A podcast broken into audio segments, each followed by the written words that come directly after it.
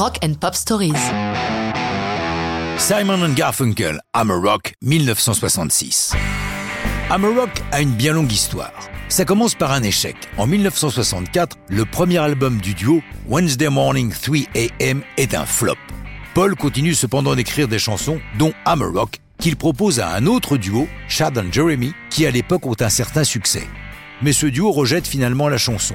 Paul ayant décidé pour l'heure de tenter sa chanson solo, il l'enregistre lui-même pour un album qui ne sera publié qu'en Grande-Bretagne.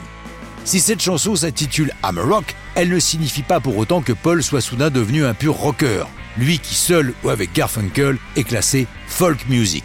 Dans la plupart des chansons contenant le mot rock, les auteurs signifient un style de vie, une attitude rock'n'roll.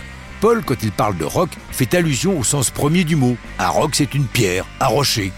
I'm a rock, c'est l'histoire d'un type qui vit en ermite. Lorsqu'il dit I'm a rock, I'm an island, je suis un rocher, je suis une île, il marque cette solitude volontaire, ce détachement du monde. Publié en Angleterre en août 65 en single et sur l'album The Paul Simon Songbook, I'm a Rock ne réussit pas à grimper dans les hits, bien que Paul ait été l'invité de la célèbre émission Ready Steady Go. Pendant ce temps-là, de l'autre côté de l'Atlantique, Tom Wilson, qui a produit l'album Wednesday Morning 3am, bricole en studio pour répondre à la demande des radios, qui souhaitent une version plus musclée de la chanson Sound of Silence. Il ajoute de la guitare électrique, une batterie, et la chanson ressort en single, qui aussitôt fait son apparition dans les hits. Alors qu'il est en tournée européenne, Paul apprend ça et du coup rentre à New York, où il retrouve au Columbia Recording Studio Art Garfunkel et un autre producteur, Bob Johnston. Ils emploient les mêmes musiciens que ceux qui ont assuré les séances de l'album de Dylan Highway 61 Revisited. Ralph Cazellet à la guitare, Al Cooper au clavier et Bobby Gregg à la batterie.